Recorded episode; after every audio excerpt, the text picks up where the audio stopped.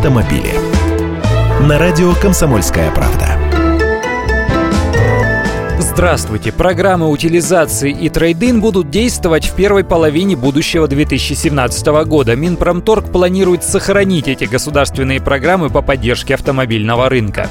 Как говорят в Минпромторге, действовать они будут, ну, как минимум, четверть года, первый квартал, а возможно и всю первую половину года – а дальше появятся другие программы, которые будут называться «Первый автомобиль», «Автомобиль для многодетной семьи», «Русский тягач» и «Автомобиль для села».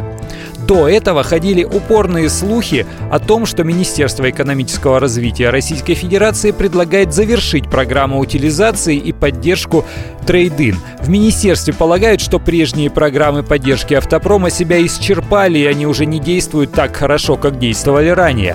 Вместо них в Минэкономразвитии предложили поддерживать самих автопроизводителей, в том числе стимулировать сокращение их издержек по продвижению продукции отечественных автозаводов на экспорт.